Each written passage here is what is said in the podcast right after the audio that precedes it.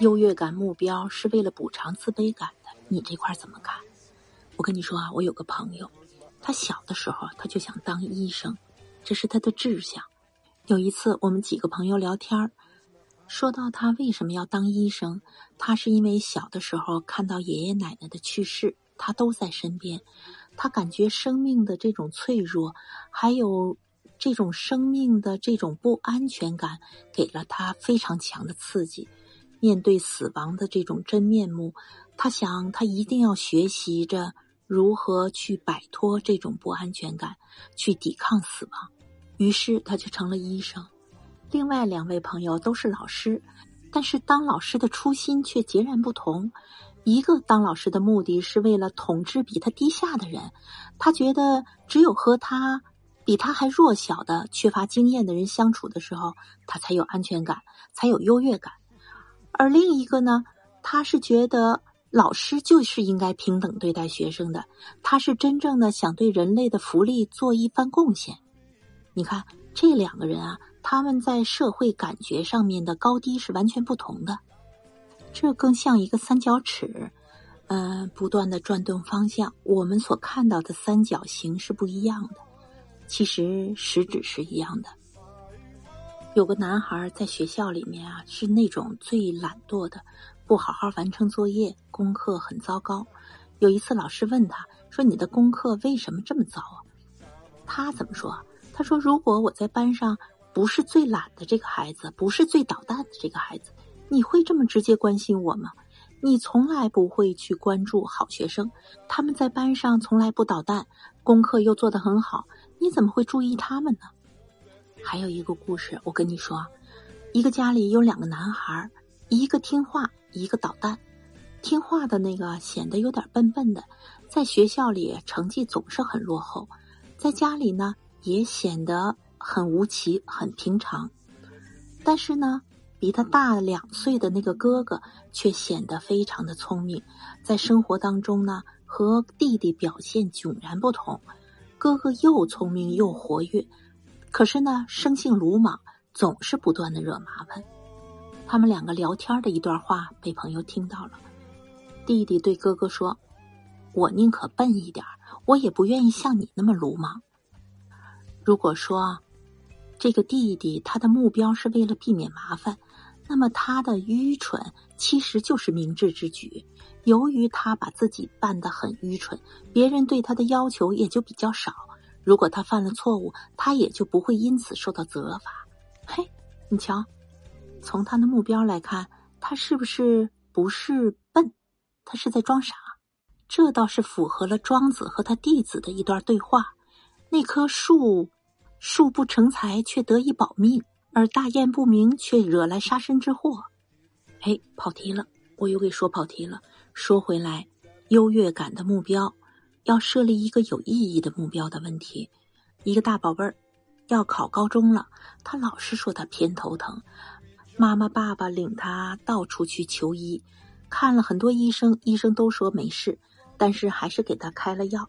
等他把这个病终于治好了之后，他又说他得了失眠症了。其实这个大宝贝儿他的数学赶不上别人，在学校呢作业又做不好，结果他就在用这种方法。来让自己提升优越感，让老师产生困惑，使自己呢能够逃避去学校，或者逃避跟同学和老师的交流，逃避这种生存的状态。有个小女孩七岁的时候就开始偷同学的橡皮，偷同学的铅笔，到了十二岁的时候，她就有男朋友了，还跟人家手拉手。她在出生的时候，父母呢就。